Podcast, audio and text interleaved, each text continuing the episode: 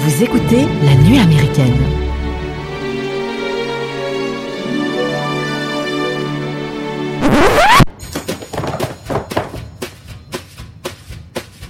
As-tu déjà été interrogé par les autorités? Oui, à une occasion. Ah, laquelle? J'ai été arrêté et torturé par la milice rebelle après la révolte du désert. Bien. Alors tu connais le truc, ferme-la. Bien sûr. T'as jamais entendu parler de Van Hoyt de ta vie? D'accord. D'accord? Allons-y.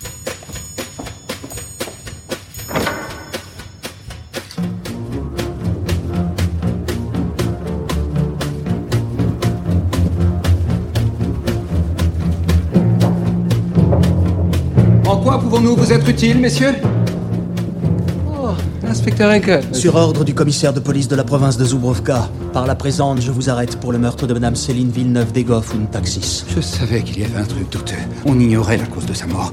Elle a été assassinée. Et vous croyez que je l'ai tuée?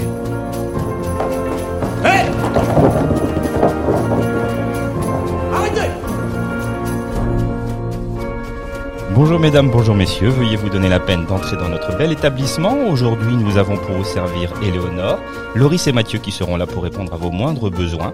En attendant de prendre possession de vos chambres, je vous propose de passer dans le petit salon où vous aurez le plaisir d'écouter l'épisode 7 de la nuit américaine consacré au film The Grand Budapest Hotel, film de Wes Anderson sorti en février 2014 au budget de 25 millions de dollars avec au casting Du beau monde. du beau monde. On va y revenir tout à l'heure. Oh, du beau linge. Bonjour mes petits grooms, comment vous allez? Hello, ça va super Salut bien. Mike. Ça va Qui s'occupe de l'ascenseur? Qui s'occupe de la cuisine? Euh, moi, de la cuisine, je m'en. Ok, bien. ça va. Bon ben, et dites-moi euh, quelle est la question qu'on va se poser autour de ce film-là? Alors, la question du pour, pour, pour ce film, c'est c'est assez simple, mais ça se base un peu sur les le- la vision du cinéma de, de Wes Anderson, qui est euh, l'utilisation du kitsch euh, chez Wes Anderson. Justement, sublime-t-elle la réalité? D'accord. Euh, je pense que quand vous avez vu le film, on peut, tout de suite se rendre compte qu'il y a une esthétique très particulière.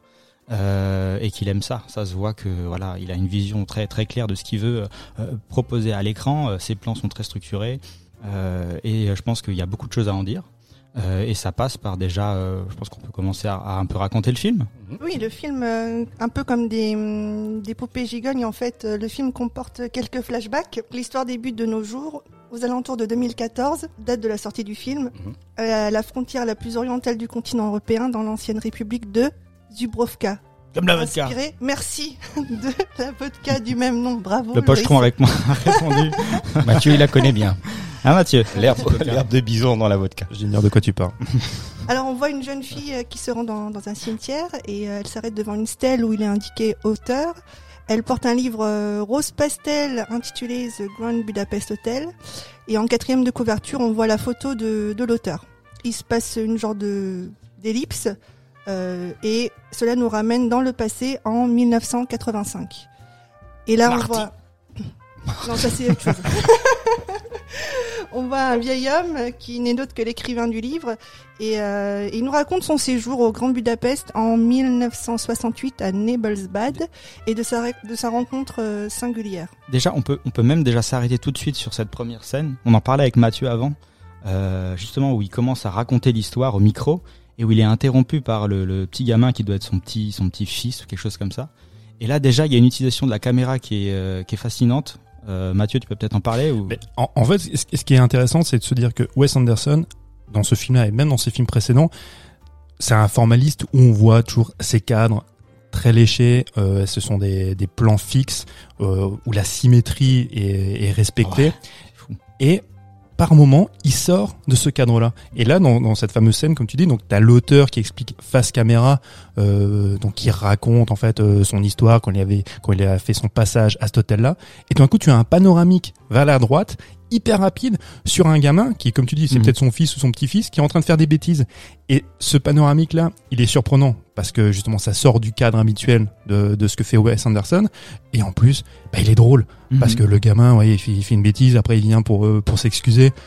Tout, tout est rigolo et parce que tout est surprenant Mhm. dans, dans, dans ce plan-là. D'ailleurs, tu disais que tout était très symétrique, mais moi j'ai été hypnotisé par ça, et je pense pas que je m'en étais rendu compte dans ces anciens films, mais euh, tout est, est centré en fait. Ça Souvent, commence- les, les plans commencent avec l'objet donc au centre du, du- du- de son plan, et c'est c'est que ça quasiment. Il adore ça quoi. Et euh, je j'avais pas remarqué ça avant. Ça commence par l'affiche aussi. C'est hypnotique. Ouais, ouais. Ouais, et puis, il se- ouais, c'est d'autant plus travaillé que, que dans ces plans-là, on sent le, le travail dans les décors, on sent le, le travail dans, les costumes. Et, Ah ouais.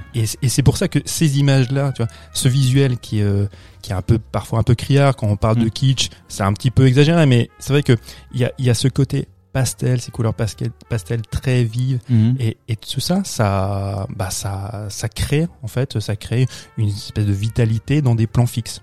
Ouais, mais il y a un côté très perfectionniste aussi, qui est, qui est presque proche de l'absurde en fait. Parce que par exemple, euh, dans de nombreux plans, il y a des, euh, il y a justement des, des zooms sur euh, sur des écriteaux ou des des extraits de journaux ou des trucs comme ça, et en fait tout est écrit. C'est c'est un des rares, enfin c'est des, des rares productions où euh, c'est en fait Wes Anderson qui écrit tout. Genre par exemple quand il y a des faux Ah ouais, articles. Il s'amuse à littéralement écrire les articles, quoi, pour que pour que rien ne, on- on- même quand il y a des, des zooms et que les gens s'amusent à mettre pause, par exemple, le- l'illusion ne se perd pas en fait. C'est vrai qu'il a un gros rapport avec l'écriture. Même dans ses films précédents, on, on le voyait où, euh, comme tu dis, les articles ou même des, des fois des, des bouquins, des, Le- des journaux intimes. L'agenda que, que porte Ralphine, bon, on en discutera, euh, Monsieur Gustave, était normalement euh, vide d'écriture et il a fait tout un pataquès pour qu'on le, pour qu'on Ah, le- Et même pour les le petits papiers qu'on lui donne dans le train, tu sais, le, le mec, le, le- le militaire qui donne le papier à Monsieur Gustave euh, avec euh, le nom de la police et les... Tout à fait. Je Et crois tout est écrit. il est connu pour être très, très méticuleux et, et perfectionniste. hein. Ah ouais, ça, ça, ça se voit directement, quoi. Moi, ce- cet hôtel, ça me fait penser à un, un gros gâteau, quoi. Enfin, c'est Ouais, euh, c'est- plein de gourmandise, c'est- ça claque euh, visuellement, quoi. Exactement. En parlant de cet hôtel, du coup, tu disais, on arrive du coup en 1900. 68. Et donc effectivement à ce moment-là on plonge euh, en 1968 et là l'hôtel n'est plus dans sa période de grandeur, c'est un lieu qui a vieilli, un peu démodé avec très peu de clients. Et on découvre l'écrivain en version donc plus jeune joué par Judge Law et de sa rencontre avec le propriétaire du Grand Budapest, Mustafa Zero, qui était le lobby boy de l'hôtel dans les années 30. Donc euh, il a fui la guerre et ses parents sont, sont morts à Salim al-Jabat. Et donc je pense que ça fait un, un petit clin d'œil euh, de la part du réalisateur qui permet d'évoquer les conditions des, des réfugiés politiques à travers le, le personnage de Zéro Mhm. euh, qui Là, est immigré euh, Paul Gustave. C'est déjà drôle dans cette période parce que c'est il y a Jason Schwartzman qui joue le, le nouveau concierge et euh, c'est un acteur que, que, que j'adore parce qu'il a toujours aussi l'impression d'être là un peu pff, ouais ok on va tu sais un peu détendu euh, il joue souvent dans les productions de Wes Anderson je crois je me souviens ouais, de lui ils, euh, ils- dans bah, ils ont écrit des scénarios ensemble.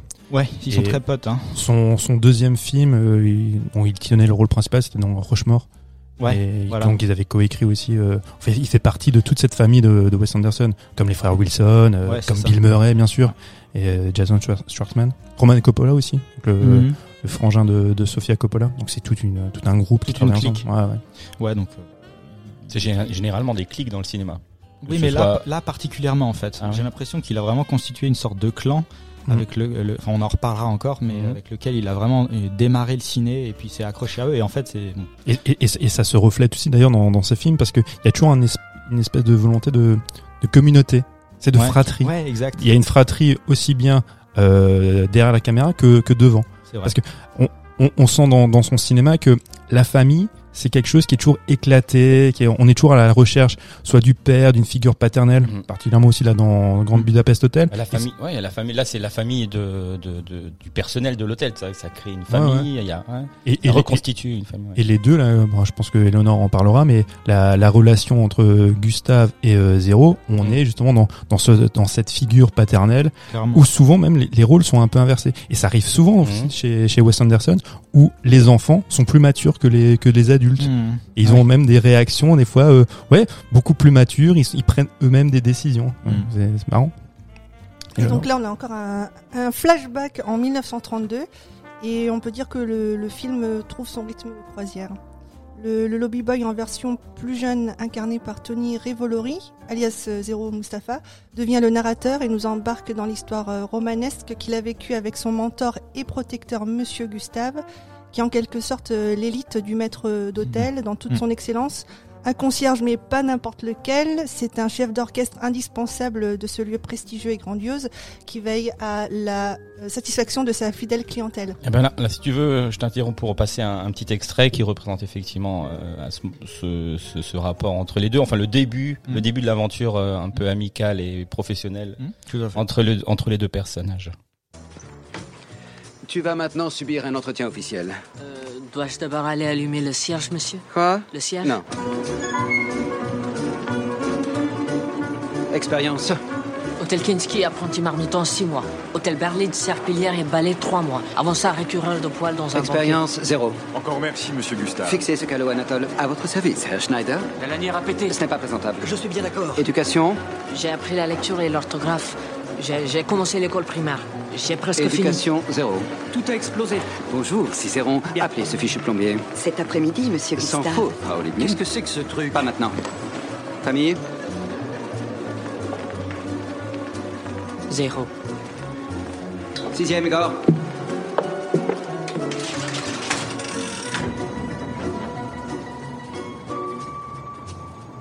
Pourquoi souhaites-tu être lobby boy? Eh bien, qui ne le voudrait pas au Grand Budapest, monsieur C'est une institution. Excellent. Mhm. Génial, scène d'introduction des deux personnages. Mhm, c'est ça. Et, c'est- et ceux deux-là, sans doute, qui, enfin, qui tirent son, son prénom, zéro. Bah ouais, ouais, c'est ça, justement. Du coup, zéro, zéro expérience, zéro famille, zéro. on réinvente euh, l'identité de ce, ce groom-là par, euh, bah, par cette scène-là, en Bah, fait. Elle est géniale parce que Mhm. à la fois on arrive bien à saisir euh, l'épaisseur du déjà de- du personnage de Gustave, donc qui est un mec euh, ultra droit, euh, un peu comme disait Eleanor, le concierge parfait, qui veut que rien ne dépasse parce que c'est le concierge d'une institution de cet hôtel qui est euh, in- incroyable et qui reçoit que des gens de prestige. Il, de il est clairement la vitrine, ouais, de, de cet hôtel-là. Exactement. Parce que les gens même viennent pour lui. Ouais. Oui, parce que Je le trouve sympathique. euh, notamment, sympathique notamment les vieilles blondes. et voilà, parce qu'il faut aussi rappeler que le monsieur est un gigolo. non mais c'est vrai ça. Il a un petit faible pour les vieilles dames, oui. Ouais, c'est ça. Madame D, Madame, notamment Madame D. notamment. Et on arrive aussi tout de suite, bah, comme tu disais euh, Mike, à comprendre bah, que Zéro, c'est justement ce petit gars qui arrive, qui est réfugié et qui a, euh, Qui arrive de, de nulle part De et qui part. commence euh, ben, de tout en bas. mais qui est très dévoué et qui est prêt à justement à donner euh, tout ce qu'il a pour euh, pour l'hôtel et, et préserver la réputation de l'hôtel. Donc c'est une belle relation, je trouve. C'est un, euh, voilà deux personnages qui s'opposent, mais comme le disait aussi Mathieu, qui vont euh, qui vont finalement un petit peu se Et Il y a, rapprocher. il y a d'autres personnages qui, s- qui se qui s'opposent. euh, Il y a Dimitri à Monsieur Gustave qui représente effectivement des visions différentes de, de la vie et de l'évolution de la vie. Quoi. Ouais, Dimitri, le, le fils, Le fils de Madame D, dont oui, on, on, reparlera, on parlera plus tard, bien voilà. évidemment. Mais c'est vrai que la, Gu- Gustave et Zéro très rapidement. Donc Zéro, effectivement, c'est aussi parce qu'il fait table rase du passé. Et voilà. Il recommence. Il recommence tout. Et très rapidement, il, il- il y a quand même une relation euh, fraternelle, et comme on parlait tout à l'heure, cette, cette image du père, qui se lie facilement. À la Mhm. différence toi, de ses films précédents chez Anderson, où euh, les relations père-fils étaient toujours très conflictuelles, là, en fait, t'as as, l'impression qu'ils ont très rapidement l'un besoin de l'autre. Mhm, exact. C'est vrai, Mais tu vois que cet homme froid entre guillemets qui est Gustave, tu vois en fait qu'il est très fragile parce qu'il y a plein de scènes où il craque complètement quoi. Notamment dans le train où tu vois qu'il a il a d'abord ce, ce premier cette première façade où il est très justement euh, très droit dans ses bottes où il explique euh, proprement de manière euh, très claire ce qu'il veut et d'un coup il pète un plomb.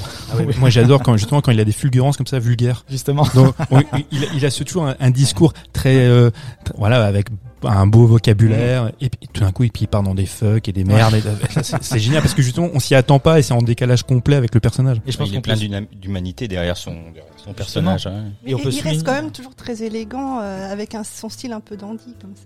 Bah ouais. Mais ouais, et, ça, c'est c'est vraiment, euh, ça reflète aussi la personnalité de Wes Anderson parce que lui aussi, il y a un côté maniériste dandy, même Mhm. Pas que dans sa personnalité, mais aussi dans sa manière de, de filmer. Mhm. Et, euh, et ça renvoie directement au personnage de Gustave. ouais. Ouais. Et euh, on peut souligner justement la performance de de Ralphine qui est euh, qui est on- incroyable dans le film. Donc du coup, on n'a pas parlé du casting et euh, Oui. on Bah, peut revenir juste- dessus. Bah, qui est justement, euh, bah, c'est juste impressionnant en fait, parce que Wes Anderson, c'est aussi le, le mec, comme on dit, il s'est constitué une clique, mais c'est une clique de pas n'importe qui en plus, quoi, parce que euh, bon, en plus d'avoir Ralphine qui est en lead actor, euh, Qui, qui aurait dû être interprété par Johnny Depp. Ouais, Oui, ouais, j'ai ça. Alors Ouais. moi j'aime beaucoup Johnny Depp, mais là, euh, enfin, je- j'arrive Mais- pas à imaginer quelqu'un d'autre que Ralph Fiennes maintenant. c'est c'est toujours ce qu'on dit en fait. Oui, oui. Mais Johnny Depp, ça aurait été pas mal du tout. Hein. pas mal. Mais euh, ouais, moi je trouve qu'il est trop bien, Ralph Fiennes. dans le Ouais, film. il, est- il passe très bien, mais bon voilà, il y a du euh, Brody, du forcément Bill Murray, euh, Edward Norton qui revient, qui était aussi là. euh, Dans le précédent film, dans Moonrise Kingdom. Moonrise Kingdom, exactement. Euh, Willem Dafoe. Il y a même un peu de Jeff Goldblum pour le Mhm. plaisir des fans de. Bah, je pense que Jeff Goldblum, c'est. euh, Oh, qui a aussi tourné déjà avec Wes Anderson. Ouais, c'est vrai, ouais.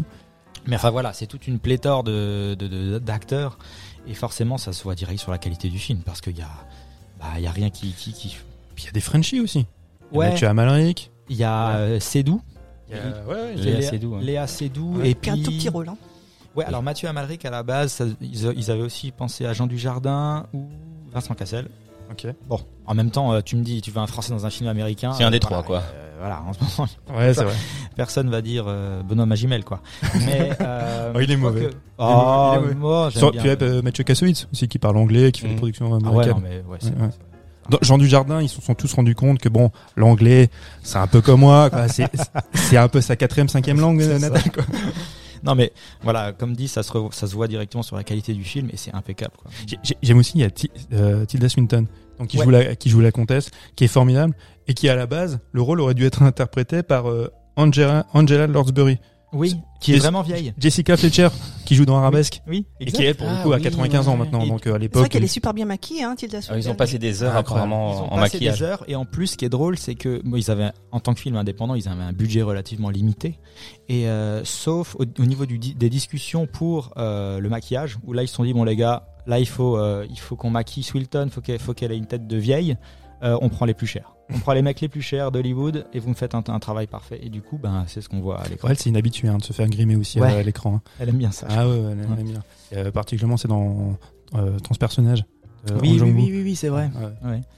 Bon, et du coup, donc elle, a, elle, elle joue donc Madame D, qui est une vieille blonde comme les aime euh, Gustave. Voilà, et, et Gustave entretient une relation intime avec euh, cette dame qui a environ 80 ans.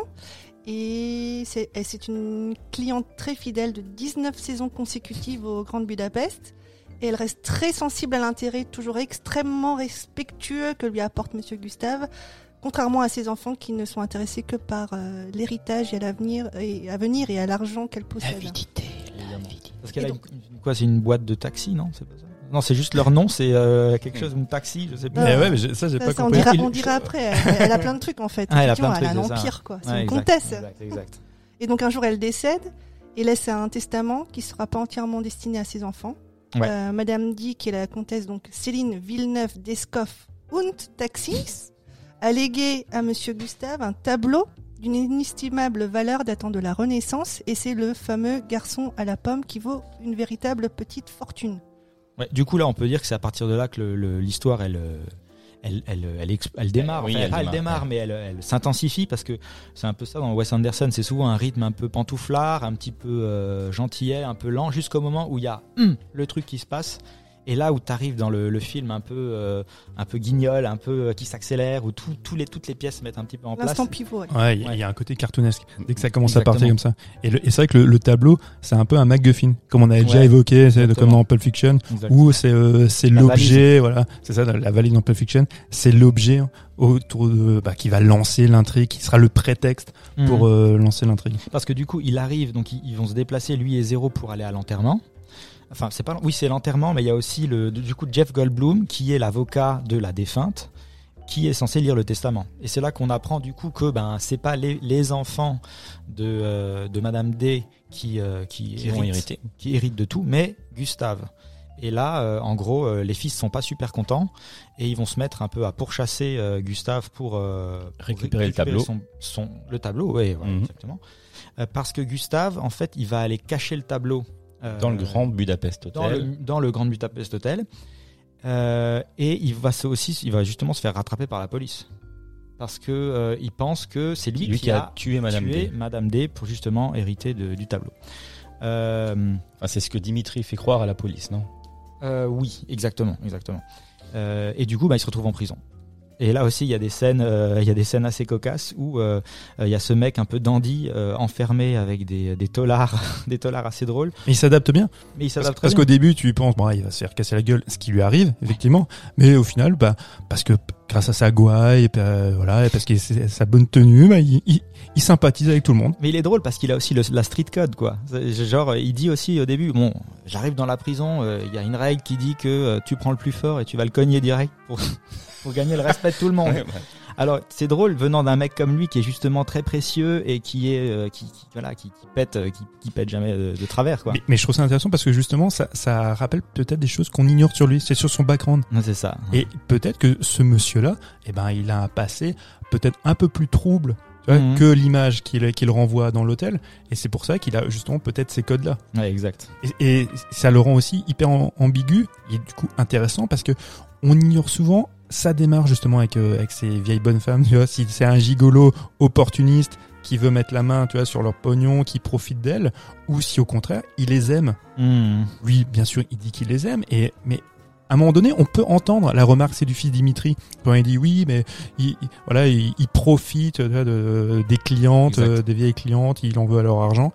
Euh, Ça, ça nous met aussi le doute. On dit, bah, c'est possible qu'il soit, qu'il soit aussi effectivement comme ça, qu'il soit un petit escroc. En fait, moi, je pense qu'il est sincère, Hmm. qu'il aime effectivement ces dames. Enfin, j'ai envie de croire ça, côté fleur bleue, mais euh, qu'il est en recherche, qu'il en recherche d'amour et d'a- et d'affection aussi. Bah oui, puisque au, au- au fil du film, tu te rends compte que c'est une bonne personne. Tu vois? Oui, Tu- Très humain. euh, notamment à travers sa relation avec Zéro, où on voit qu'il l'accepte comme un fils et que voilà, comme tu dis, c'est quelqu'un de très humain. Et puis euh, donc tu, il peut pas être vraiment méchant. Il fait ça. euh, Je, je suis d'accord avec vous et je pense que vous avez raison. Mais du coup, il est dans cette prison. Et euh, il va, il va, il va essayer de s'échapper avec euh, une bande, notamment euh, l'idée par. euh, Harvey Keitel. Harvey.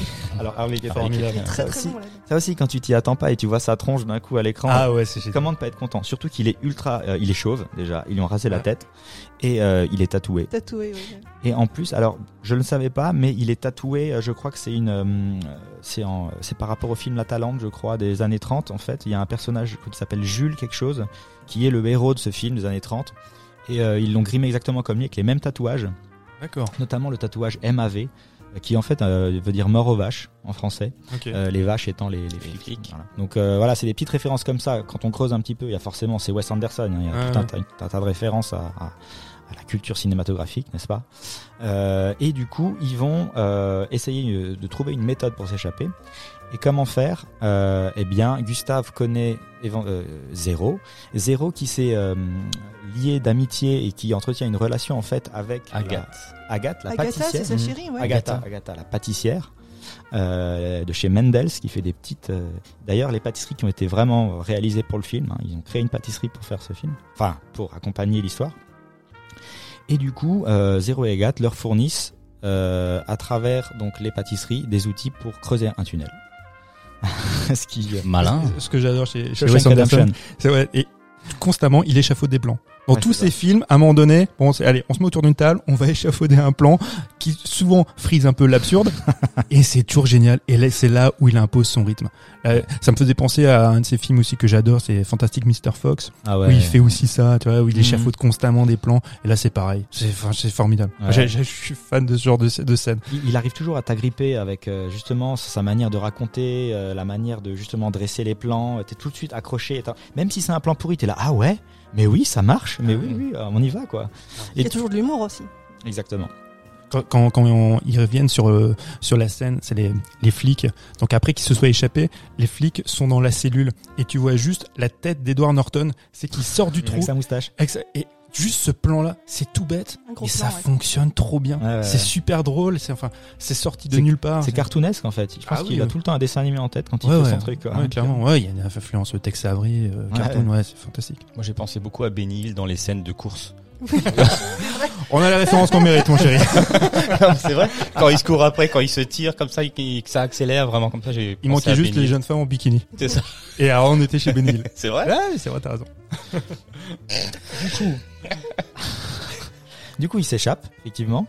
Et euh, mais euh, bon, les- les- les- le problème des flics est un peu écarté entre guillemets. Mais là, il y a un autre problème, c'est euh, euh, justement Dimitri, le fils de Madame D, qui revient avec son son, son acolyte, son, son bras droit, qui est en fait un tueur, euh, qui s'appelle Jupling Willem Dafoe. et qui est joué par Willem Dafoe avec euh, des fausses dents et euh, une tête de tueur, quoi. euh, J'adore parce que là, on a l'impression d'être chez Scorsese. Entre Harvey Keitel, Willem Dafoe, Ouais. je, je- je me dis, Ouais. bon, bah maintenant, on, a, on, a on est chez Martin Scorsese. Et quand il y a Willem Dafoe, c'est là où il y a les, les rares séquences aussi un peu gore.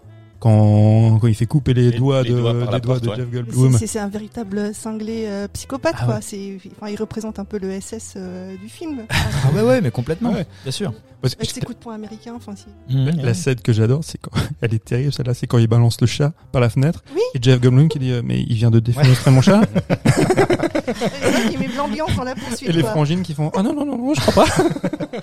Il va quand même ramasser son chat après, quoi. Il a Il ramassé ouais, la poubelle. Éclaté le chat. oui. Mais du coup, il y a vraiment ce sentiment d'urgence qui est, qui est constant depuis le, depuis le décès de Madame D. Et, euh, et c'est, euh, ça peut être vraiment transposé avec, euh, avec la période dans laquelle s'inscrit le film, qui est les années 30, donc la guerre arrive.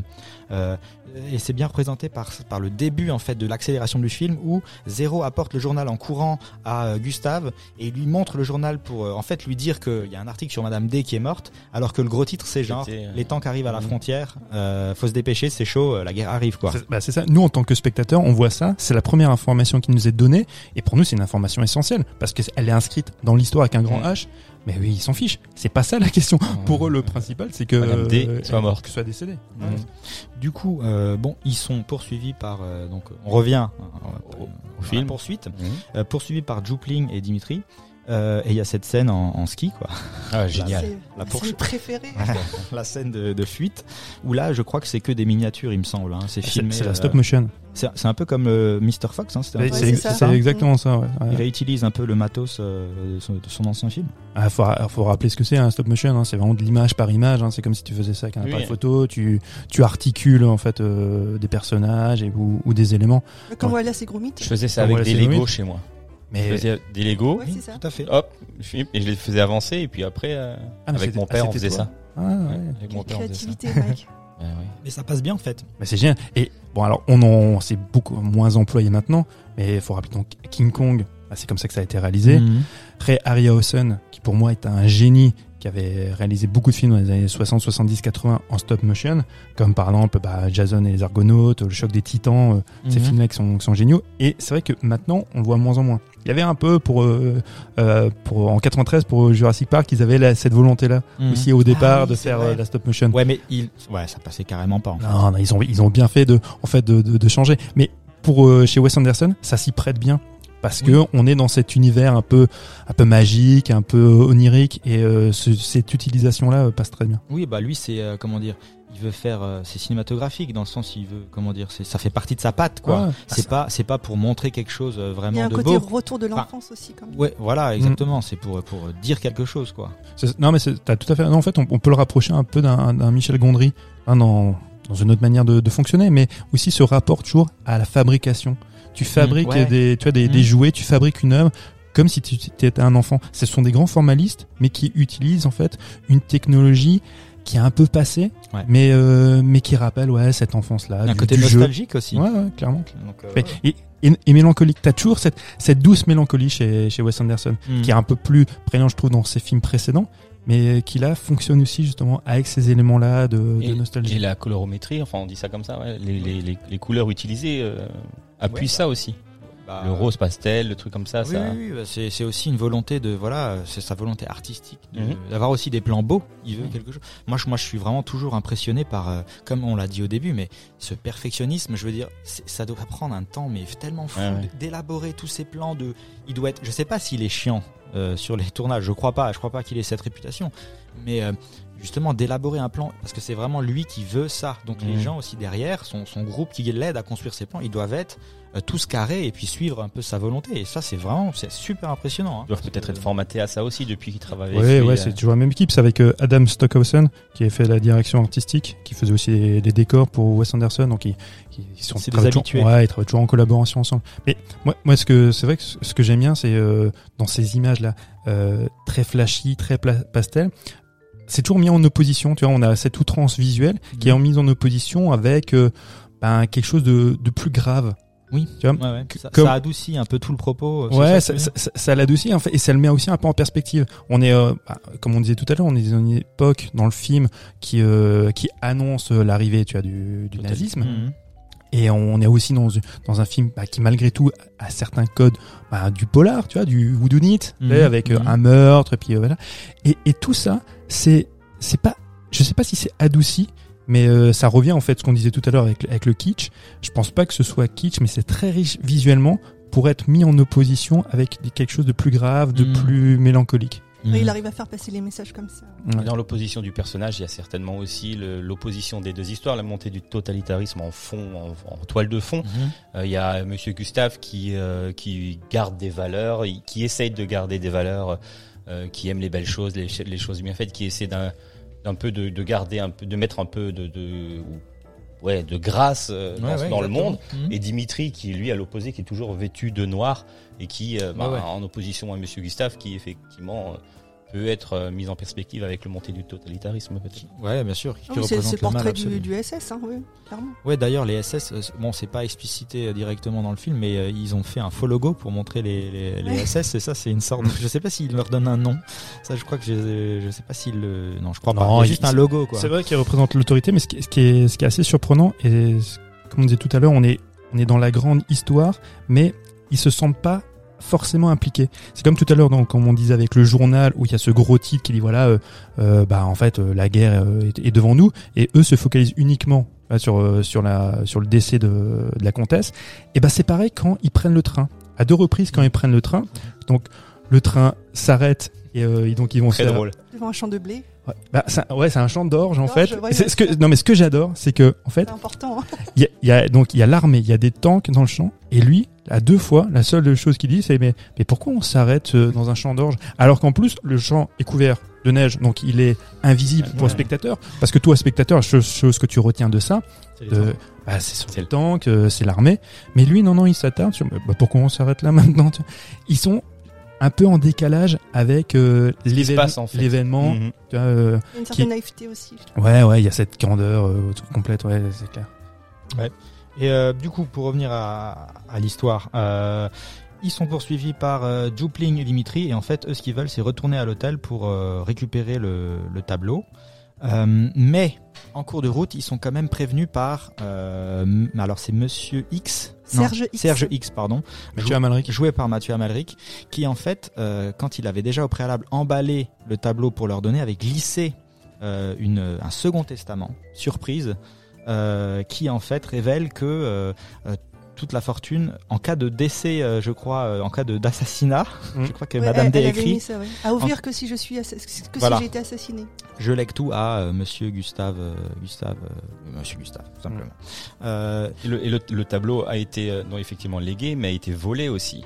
Oui, mais si tu veux, c'est par l'aide justement des des, des, des- Mais Zéro et Gustave volent le tableau le vol, et ouais, euh, ouais. Dimitri il le remplace par euh, le comment ça l'origine du monde ou à peu près la même chose. On a l'impression que c'est un tableau de, de Oui, femmes c'est- nues, c'est deux euh, femmes de- nues enlacées. enlacées, ouais, une voilà. scène un petit peu érotique. Voilà. Mais c'est Dimitri qui qui qui comment dire Il s'en rend compte il- il mais remarque que que trop changé. tardivement. Il se rend compte du, du vol que, que vers ça- la fin de l'histoire. Tout à fait, c'est pour ça qu'ils partent à, à leur, à leur, enfin qu'ils les pourchassent. quoi, Oui, c'est ça. Ouais. Et du coup, ils arrivent donc, ils reviennent dans la ville de Lutz, Mm. donc qui est euh, basée Qui est une sur- belle ville. la euh, basée sur la ville de Lodz en Pologne, Ah, en. Pologne, pardon. en Pologne. C'est un parc d'attraction. En Pologne. Mais ça fait par Et- d'attraction de toute façon. Oui, oui, clairement. Et du coup, ils arrivent à l'hôtel et là, euh, grosse scène de, de un gunfight, j'ai envie de dire, scène de. Ah ouais, génial. Ils sortent les flingues parce qu'il y a les flics qui sont là, il y a les méchants, tout le monde a une arme et ça se tire dessus. Il y a même un, un caméo. Euh, moi, je l'ai pas remarqué, mais apparemment George Clooney fait partie d'un des mecs qui tire. euh, Ah bon? Ouais. Et il est maquillé, mais euh, on s'en rend pas compte. Ah Oui, voilà. c'est- c'est- c'est- ça se termine en, en apothéose. C'est digne de, de- de la scène du film de. de- La, la scène euh, finale de massacre de, de Scarface, moi je trouve. hein. Ah ouais, ça, comme ça ça. tire dans, ça tire dans Ah tous ouais. les sens, clairement. euh, c'est- ça fait justement aussi un peu, euh, ça ressort quoi sur ce, cette narration qui est un Georges Clooney. Je, je, je reste sur Ouais. cette, cette info. Bah, C'est un donc, du coup, caméo c'est la deuxième fois qu'il tourne chez, avec euh, Wes Anderson. C'est la deuxième fois qu'on le voit pas. Bah Parce que ouais, comme il joue euh, Fantastic Mr. Fox. Mais tu sais, à la fin, juste avant qu'il, quand les mecs sortent la tête des, des portes pour regarder ce qui se passe, Ouais. eh ben il est quelque part par là. Oh là, il Ouais. est fort, Et je, Georges. et je l'ai pas, je l'ai pas remarqué. Et on vous conseille de regarder le film pour euh, Pour retrouver George Clooney. C'est ça. Où Où est George Où est George Du coup, euh, ça, ça tire dans tous les sens euh, et euh, il y a des morts évidemment. Euh, mais du coup, euh, Gustave arrive à récupérer son, son tableau euh, et il, euh, quoi, il finit par léguer en fait un peu tout à zéro quoi finalement. Tout, tout son, tout ce qu'il a, enfin, il, il récupère donc tous les biens de Madame D, euh, l'hôtel euh, et il lègue tout à zéro. C'est ça. Le, le manoir. Le manoir, ouais. les, les usines qui fabriquent à peu près de tout, des vêtements, des médicaments, et un important groupe de presse, et le Grand Budapest Hotel. Le Grand Budapest. Hotel. On n'a pas parlé du rôle de Jude Law dans l'histoire. Journaliste qui arrive, et c'est de là que commence le récit. C'est le journaliste qui interroge, euh, enfin, qui interroge, euh, qui est en tête à tête, qui interviewe un petit un- peu une euh, voilà, conversation une conversation avec euh, Zéro euh, Vieux. vieux, Ouais. et donc qui lui fait un flashback sur ce qui sur son aventure. Tout à fait. Et puis Law qui est là, on le voit plus, et puis à la fin il repart en Amérique du Sud, je crois bien, Ouais, il repart. en sans Amérique. savoir ce qui se passe euh, Exactement. pour Enfin, Zéro. Oui, mais on apprend du coup que Gustave en fait meurt. Il se fait, euh, il se fait exécuter pas longtemps av- après avoir, euh, après avoir légué le tout à Zéro. Mhm. Sachant que Zéro s'est marié avec Agatha, qui elle aussi meurt en fait. C'est assez triste. De la grippe prussienne. Ouais. Triste. Mais ça aussi on le voit pas à l'écran. C'est juste euh, raconté. Suggéré, raconté. ouais. Euh, et du coup, euh, bah, Zéro se retrouve un peu seul, mais avec toute cette fortune et tous ses biens. Euh, et il- voilà, il est un peu, c'est un peu une fin triste en fait. Mais ça parle de, de décrépitude ce film-là, non Ouais, De, ben- choses qui, sont quand même, ouais, le- Ouais. le- le Oui, mais dans- pour, euh, dans quel état. Oui, dans quel état oui, il est attaché au souvenir. Du coup, comme dit Jude Law, euh, qui est l'auteur, repart euh, donc en Amérique du Sud. Euh, Zéro, bon, euh, on connaît pas finalement finalement ça la fin de sa vie, on sait pas trop ce qui se passe. Euh, on on revient sur la fille euh, du début du film, la petite fille qui referme le livre, euh, fin du film. C'est ça. C'est une, une fin, la boucle, la boucle est bouclée, euh, c'est plutôt satisfaisant, quoi. Même si moi j'ai trouvé ça voilà, un peu triste, quoi, sur la fin. Ça pourrait, euh, euh, voilà, pourquoi faire mourir Agatha? C'est un peu, voilà, c'est c'est un peu con. Mais voilà. Il- C'est vrai que c'est pas une fin joyeuse, mais euh, mais c'est un peu, ça reste quand même dans ce le ton du film qui euh, qui mêle souvent voilà de l'humour. Faut, faut pas oublier qu'on se tape rarement sur les cuisses hein, chez Wes Anderson, mais il y a toujours cet humour Tu souris tu quoi, souris. tu Tu souris pendant le film. parce Mhm. que derrière il y a quand même toujours cette mélancolie douce Mhm. qui est sous-jacente Ouais, ouais. constamment. J'ai j'ai lu une explication de, du film de fin qui disait que l'hôtel qui dis- disparaît comme l'humanité. Euh, non, oui c'est ça, comme l'humanité qui fait place à la barbarie des postes des années 30. Ouais, c'est un peu. Ouais, bah oui, oui. C'est euh, l'hôtel- C'est la fin d'une époque. C'est voilà, Voilà. ouais, c'est la fin L'hôtel est à l'image en fait de, de, de la période, tout simplement. Euh, Mm. euh, plein boom et ensuite qui, qui, qui part en décrépitude, quoi. Du coup, euh, chouette film, quand même. Bah, chouette film. Alors du coup pour répondre à la question, c'est vrai qu'est-ce qu'il y a du kitsch euh, Bon, on va, on va, si on dit kitsch, on, on va plutôt dire, euh, comment dire, c'est, la signature visuelle de Wes Anderson, on va dire plutôt ça comme ça. Et, et en parlant de signature euh, visuelle, je crois qu'Eleanor vous aussi, aussi en parlait. C'est vrai que ben, il y a beaucoup de tableaux qui sont déjà bon. Déjà ces cadres ressemblent souvent à des, à des œuvres d'art, à des tableaux, et, euh, et c'est hyper référencé justement à la peinture. hein. Oui, il y a- il y, a une multitude, vraiment une multitude de détails en relation avec, euh, avec l'art et, et Wes Anderson. Wes Anderson. Euh, donc quelques précisions sur l'œuvre du garçon à la pomme. Mhm. D'après un article de, de Alain Corcos, euh, c'est Michael Taylor, un peintre anglais, donc né en 1952, qui a peint le garçon à la pomme. Donc lui, il est membre de la Royal Society of Portrait Painters. Il a exposé à la National Portrait Gallery à Londres. Tu es Et- bilingue. Absolument. Il a pour habitude de faire des portraits de lords ou de musiciens comme le saxophoniste Andy Shepard. Ok. Il a d'ailleurs gagné de nombreux prix pour ses œuvres et il a peint Le Garçon à la pomme en 2014 grâce à un jeune modèle qui s'appelle Ed Munro, euh, un adolescent à l'époque de 14 ans et dont le rêve est de, est de devenir acteur. Et ça a donné le fameux tableau que l'on peut admirer dans le film. Ok. Après, effectivement, on a évoqué le, le tableau érotique avec les deux femmes qui remplacent le tableau volé. Mhm. Donc ça, c'est une, une parodie des, des œuvres de d'Egon Schiele. Schiele. Schiele. Merci. Qui est un peintre autrichien du XXe siècle et qui était rattaché au mouvement euh, expressionniste. Et encore une autre référence à l'art dans, dans la chambre, la suite de Madame D. Il y a deux tableaux de Gustav Klimt, donc comme on l'a dit, c'est toujours très symétrique. Euh, donc Gustav Klimt, euh, pour rappel, issu du courant de l'Art Nouveau, qui aurait qui pourrait être un clin d'œil au nom du, du héros, Monsieur Gustave, avec un, mais avec un E euh, à la fin. Ok. D'ailleurs, le, le, le, le tableau du, du- de l'enfant, il est, je crois qu'il l'a récupéré dans son bureau, euh, Wes Anderson, et il- je crois qu'il trône, euh, il trône quelque part dans ses. Ah ouais de temps en temps, il jette un œil dessus comme ça. Ah oui, je me souviens de C'est ce vrai, tournage. C'est tr- c'est très marqué, ouais, la peinture de la, de la Renaissance. Euh, aussi bien, tu vois, le, les peintures néerlandaises, inspirées comme euh, Johann von Eyck, ou bien même, euh, même italiennes, comme euh, Raphaël. Mhm. Euh, c'est un, joli tableau encore. hein. Il y a, là, là, si on parle un, un peu de, de kitsch, tu vois, Mhm. on, très souvent, on, on- on se rend compte que dans le kitsch, on, on recycle les, euh, les peintures tu vois, de, de la Renaissance. Et euh, Ouais, bah ça peut évoquer éventuellement un peu ce kitsch. Mais effectivement, moi, moi je, je- enfin, je trouve que souvent c'est très très beau. C'est, c'est, parfois un peu criard, effectivement, dans, les couleurs, dans les couleurs un peu pastel, mais c'est voulu et, et surtout ça a du sens. Ça a du sens par rapport euh, à ce qui, s'y déroule. D'ailleurs, euh, bon, le, film a été nom- nommé pour euh, meilleur film qu'il n'a pas eu, nommé, mais il a aussi été nommé donc pour le based make-up, donc le, maquillage, mais aussi pour le costume. Du coup, euh, ça se sent quoi. Tu vois que comme comme on le disait, il y a l'équipe qui suit derrière et, euh, et c'est impeccable quoi, jusque dans les costumes quoi. Euh, Mais Cocorico, il y a un Français qui a eu un Oscar. des plats? Ah ouais. Ah ouais, le Ah oui, compositeur. Ouais, ouais, Ouais, ouais, ouais. ouais. Qui, euh, qui depuis, euh, enfin, qui avait déjà travaillé avec euh, Wes Anderson. Enfin, des, des plats, c'est c'est rigolo parce que je pense qu'en France, il est très sous-estimé. Mhm. Euh, et même s'il a beaucoup travaillé en France, hein, il, a, il a travaillé aussi avec Audiard, il a fait, il a fait plein de choses. Mais depuis qu'il a, qu'il a eu son incursion hollywoodienne, parce qu'il a déjà chopé deux Oscars, si je dis Mhm. pas de bêtises. Bah oui, la dernière fois, c'était pour la. Comment s'appelle le film de Guillermo del Toro, la, la fille de l'eau Ah, Avec le, la, fille, la fille de l'eau c'est Avec le, oui, Oui, la, la, la romance avec l'homme poisson. La forme de l'eau. La forme de l'eau, La forme de ouais. l'eau. Ah ouais, il Ah, eu il aussi- l'a eu aussi. Ouais, il a aussi le Oscar.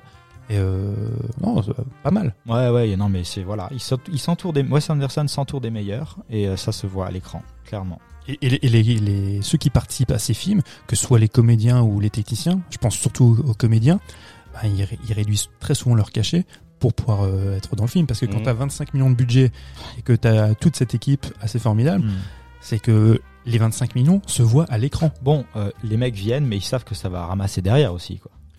Bah oui, oui, Enfin, oui. Parce que Après, euh, voilà. Oui. Et, et c'est le film le plus ça leur, ça leur donne une crédibilité aussi. hein. J'ai Ouais, lu que ouais, c'était ouais. le film le plus rentable de la carrière euh, cinématographique de Wes Anderson avec 175 millions de dollars dans le monde. Ah, c'est pas mal, ouais. C'est aussi le film, Ah ouais. euh, le film ind- indépendant le plus rentable de, le plus rentable pardon, de 2014. Ouais.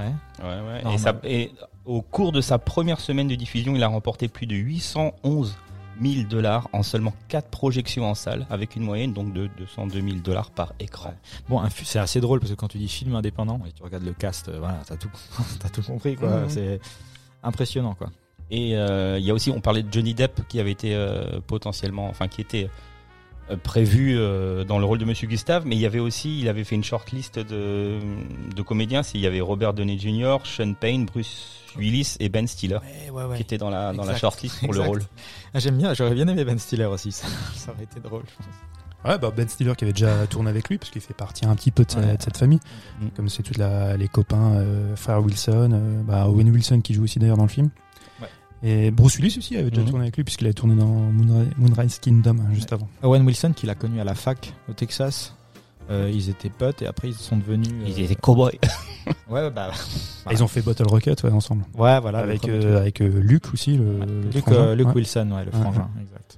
Luke Wilson qui euh, bah, c'est vrai que c'est aussi un acteur qu'on voit plus beaucoup mais il y avait une scène moi qui m'avait qui m'avait marqué dans la famille Tannenbaum où il, joue, où il joue dedans où je sais pas si vous vous souvenez de ce film où il fait sa tentative de Bien. suicide Ouais, ouais. avec euh, la musique d'Elliott Smith derrière elle est elle est hyper perturbante cette scène parce que là aussi hein, c'est vraiment le- le film typique euh, Wes Andersien Mm. c'est mélancolique dépressif mais toujours avec un peu d'humour Ouais. et, euh, et quand tu vois euh, cette scène là enfin moi elle me elle est pas foncièrement gore, elle te glace le sang. Quoi. Mm. Toute la préparation, tu vois, qui se rase et tout. Enfin, je sais pas pourquoi je parle de ça, ça, mais c'est On une a- scène qui m'avait Ouais, beaucoup marqué. ouais, ouais, Son dernier clair. film, c'est L'île aux chiens, c'est ça Oui. On a qu'on a vu ensemble le Mathieu. Techniquement, non. Techniquement, son dernier film, c'est. The euh, French Dispatch. The Ah, French Dispatch, qui aurait dû sortir. euh, bah voilà. À cause, de, là, ouais. à cause de la période, euh, c'est reporté, mais euh, il, Mhm. était, il est tout prêt depuis longtemps, en fait, je crois. L'île aux chiens, moi j'ai bien aimé, je trouvais ça joli, mais c'est vrai qu'il y avait une dépression. Euh, Enfin, il y avait un. Ouais, bah, Un poids derrière. ouais, ça raconte une histoire qui est pas forcément, euh, voilà, super Jojo, quoi. Mais c'est toujours bien fait. Bah, dans, ces fi- dans ces films d'animation, enfin de ces deux films, moi j'avais préféré euh, Fantastic Mr. Fox. Oui, Enfin, je- moi aussi. Alors Ouais. même même si techniquement il est quand même assez impressionnant, impressionnant le euh, l'île aux chiens. Mais euh, ouais, je préférais ouais euh, Fantastic Mr. Fox. Bah, il y a c'est aussi euh, déjà le, le conte, hein, c'est un conte de Mhm. Randall à la base et puis euh, il y a un, ouais il y a un côté très enfantin. Que, Ouais, et qui puis ce renard, comme tu dis, qui, qui marche un peu euh, comme ça, Ah qui ouais. raconte ses trucs, qui fait ses plans euh, avec Ah, cette voix. euh, Ouais, ouais, j'adore. c'est trop bien. Bon ben les gars, on va certainement finir là-dessus. Euh, tiens, je te- termine avec une petite une petite fun fact. Euh, il y a, donc en fait le casting était dans un hôtel qui se situait près de Dresde, Yeah. à la frontière euh, germano-polonaise, et en fait ils ont offert un petit rôle dans, euh, au propriétaire du- de l'hôtel qui apparaît comme un extra travaillant dans la réception du Grand Budapest Hotel. Ouais. Après toute l'équipe se retrouvait euh, à, je sais plus où, C'était, oui, c'était. euh, à Gorlitz. Ce qui était drôle en fait, c'est qu'il jouait du coup, euh, il faisait les prises et le soir quand tout était fini, bah il allait à son taf. Oui c'est ça. Et comme toute l'équipe dormait dans l'hôtel là, euh, Ils se retrouvaient. il se retrouvait euh, et retrouvait le mec euh, qui faisait son taf quoi. Et ça aussi c'était une volonté de Wes Anderson, c'est de garder l'équipe ensemble, c'est ça. euh, même pour le maquillage, il faisait tout dans le lobby de l'hôtel, toute la préparation etc. pour maintenir voilà une sorte de bah, de cohésion quoi. Comme on dit, comme on l'a dit tout au début, cet esprit de famille. Donc Mm. voilà. Eh ben merci Éléonore, merci Mathieu. Loris. Maintenant on va passer euh, à la rubrique des coups de cœur. Ouais. bah, Euh, qui commence Moi je peux y aller. Allez Euh, C'est très rapide. Je vais recommander une, une petite BD euh, que j'ai découvert sur le tard, puisque ça date de, de 2015. Ça s'appelle Zai Zai Zai Zai.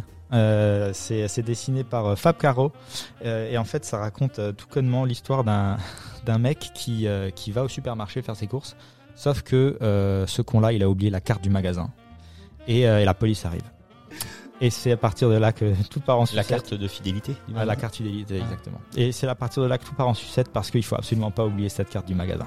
Je le sais, moi je l'oublie jamais. Et en fait, s'il y a un récit complètement absurde d'événements qui se passent, de ce mec qui fuit la police, qui le pourchasse parce que bah, il a oublié sa carte, c'est super grave, et il va lui arriver tout un, tout un tas de, de, de- de trucs. C'est hilarant, euh, c'est vachement bien euh, dessiné, c'est dans un esprit toujours. euh, en plus, il y a beaucoup de, de- il y a une petite critique de la société derrière. Voilà, c'est vraiment super. C'est assez court, ça se lit en, je pense, une petite demi-heure, c'est fini. Comment ça s'appelle? ça s'appelle Zai Zai Zai Zai. Ah, C'est la vie d'Enrico Macias. Exactement. Et, euh, et ça coûte 13 balles et euh, ça a gagné euh, une vingtaine de prix. Donc euh, voilà, je le dis, mais parce que ça a déjà été, c'est très connu en fait. Donc euh, voilà. D'accord. Ok. Excusez-moi. Je, bah, je poursuis. Bah oui. Alors moi, mon coup de cœur, c'est un film coréen qui s'appelle Time to Hunt, la traque en français, et euh, que j'ai découvert il y a deux jours. En fait, euh, moi, j'ai- j'aime beaucoup les, les polars coréens. Il est disponible sur Netflix. Il est sorti euh, le 23 avril. On est entre le thriller dystopique, le polar. Qu'on est dans, un monde dystopique où le marché financier à Hong Kong s'est cassé la figure. Euh, la monnaie locale n'a plus de valeur. Il faut avoir des dollars. On a un jeune homme qui vient de sortir de prison. Il a passé trois ans en prison et avec euh, trois de ses, amis, ils vont commettre euh, un casse auprès dans, dans une cellule de, de jeu clandestin pour récupérer des dollars. Parce que le but ultime, c'est pouvoir quitter euh, Séoul et s'installer euh, à Taïwan, euh, voilà, pêcher, profiter de, Mhm. de la vie. C'est alors au début, ça se tire un petit peu en longueur pour un peu exposer le, le film et puis développer les, les personnages. Le côté dystopique, malheureusement, je trouve, n'est pas assez élaboré.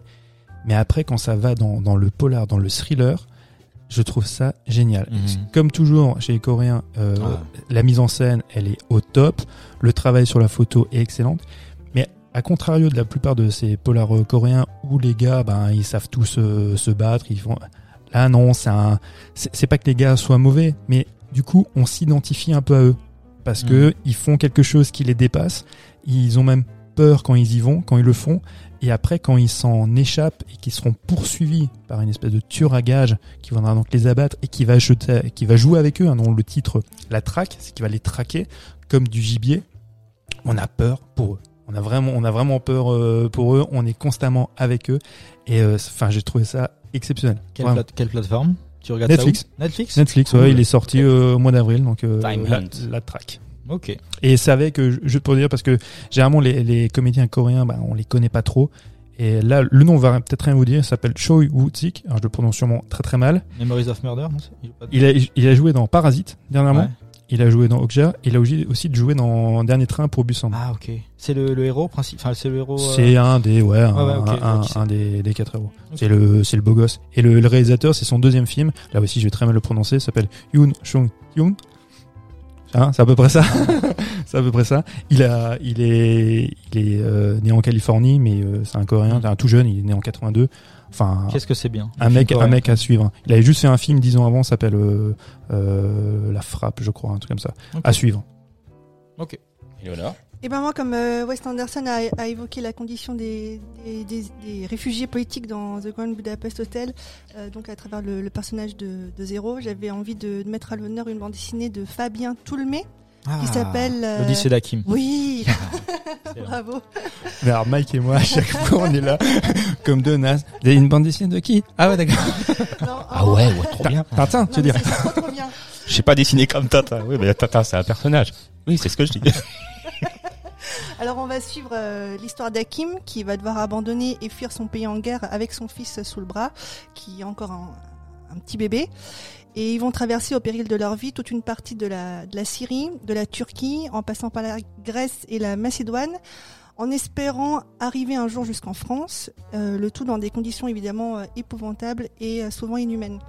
Il s'agit d'une histoire vraie, pleine de violence, mais aussi d'espoir, et c'est ce que j'ai retenu finalement de ce témoignage, c'est de persévérer, de tenir grâce à, cet espoir, celle de retrouver sa, famille et, et d'une vie meilleure ailleurs. C'est poignant sans être larmoyant et c'est plein d'optimisme. Ouais. Euh, J'avais envie de souligner que ces, ces personnes sont souvent malheureusement souvent rejetées ou jugées par peur ou méconnaissance, alors que l'on pourrait finalement les acclamer pour leur courage et leur résilience. C'est ce qui, euh, c'est ce qui est transmis dans, dans, dans cet album. Et d'ailleurs, cette bande dessinée a été saluée par la presse comme étant une œuvre euh, d'intérêt public. Et dans le même style, j'avais envie de faire référence au film de, de Nous trois ou rien. Je sais pas si vous l'avez vu, avec euh, Leila Oui. Bekti et Kairon, et qui est réalisé avec beaucoup d'humour et qui m'a aussi également touchée. Et pour revenir à l'Odyssée d'Hakim, c'est euh, bah, plein d'humanité et ça peut être une excellente idée de cadeau. Et il existe en trois tomes. Et, euh, et comme j'avais envie de, comme j'aime bien ça, et qu'il est important, je pense, de soutenir aussi l'économie locale, euh, est-ce qu'on peut rappeler qu'il y a de très bonnes librairies à, à Oui, Strasbourg? ça va buller. Allez à ça va buller. Ouais, il y a effectivement euh, Bildergart, euh, le Mhm. Tigre, Note Mike, parce qu'il faudrait qu'il me fasse un cadeau pour Noël. Bien Canal évidemment. BD, ça va buller effectivement, euh, au, rue du Fossé des Tanneurs, euh, qui est des brumes euh, situées euh, Grand Rue et Pour euh, nos auditeurs euh, l'île au trésor. euh, alsaciens. bah Bien oui, sûr. Pour les locaux. mais, Les euh, locaux. voilà. Mais même si vous êtes de Paris, venez jusqu'à Strasbourg. Mais oui, Mais oui. 1h46 de train. Mais oui. TGV. Ça file. Oh là là. Bon, il y aura pas de marché de Noël, mais vous pouvez acheter des bandes dessinées. Voilà. Et de la bretzel, il y aura tout. Merci. C'est Non, super, merci. super reco parce que je, je plus sois complètement. ouais. C'est vraiment génial. Non, mais je pense qu'à force, on va faire une émission sur la bande dessinée, puisque à chaque épisode, les deux, ils nous. Une ils fois nous- n'est pas coutume. Ah, ouais. Ah, bah c'est bien. Ah, c'est bah, c'est bien. bien. Alors, mon coup de cœur, Ah oui, c'est fois que j'en ai un, Ah bah oui, dis donc. c'est l'album de Gaël Faye. Vous connaissez Gaël Faye Oui, on- je l'ai vu en concert euh, pour son album. euh, ouais, déjà, ouais, pour son album euh, Rythme et botanique. Vous connaissez Non, Pas du moi, tout. non. Non, en fait, euh, Gaël Faye, c'est un mec qui vient à franco-burundien. dit- Il vient du Burundi. Voilà. Ah, mais te, te Voilà. lance pas dans les trucs un- compliqués. père ou une mère Voilà, il est, il, il- ouais. il fait donc il fait de la musique. Il est aussi auteur. Il a fait, euh, il a écrit un livre qui est, s'est vendu à un million d'exemplaires qui s'appelle Adapté Petit Pays, Adapté au cinéma. adapté au cinéma. Voilà.